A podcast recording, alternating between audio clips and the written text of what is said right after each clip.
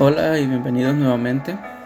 Mi nombre es Juan ah, y me da mucho gusto volver a saludarlos, eh, dando continuación a nuestro devocional.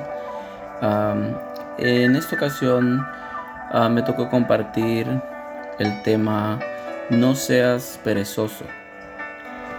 Y vamos a estar leyendo en nuestras Biblias en Jueces capítulo 18, versículo 9.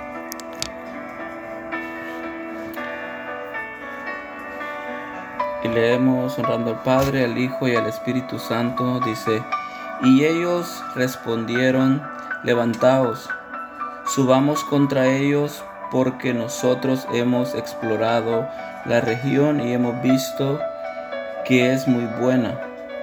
Y vosotros os quedáis sin hacer nada, no seáis perezosos en poneros en marcha para ir a tomar posesión de la tierra. Amén. es un solo versículo.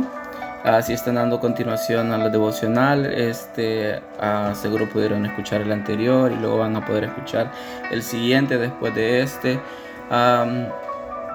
aquí, este, la palabra está hablando de una de las tribus de Israel en esta ocasión a la tribu de Dan.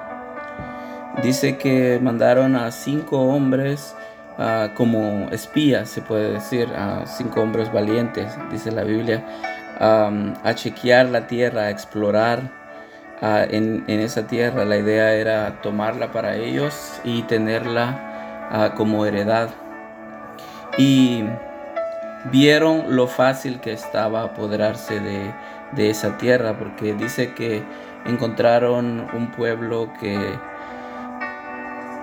que el pueblo que la habitaba, dice que se encontraban seguro, conforme y que era un pueblo ocioso y confiado.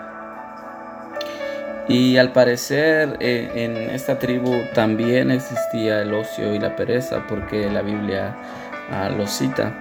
Ah, si, si, continuamos escuchando los devocionales, a siguientes van a poder ver a continuación que precisamente esta tribu no está actuando de la forma correcta ante los ojos de Dios y las prácticas que harán como pueblo no, no son las, las mejores.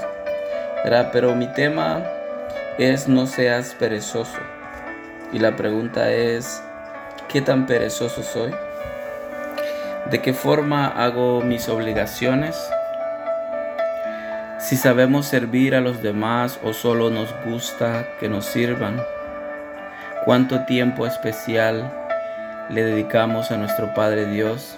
¿Qué tan dispuestos estamos para dejarnos guiar y poder alcanzar un nivel espiritual más alto?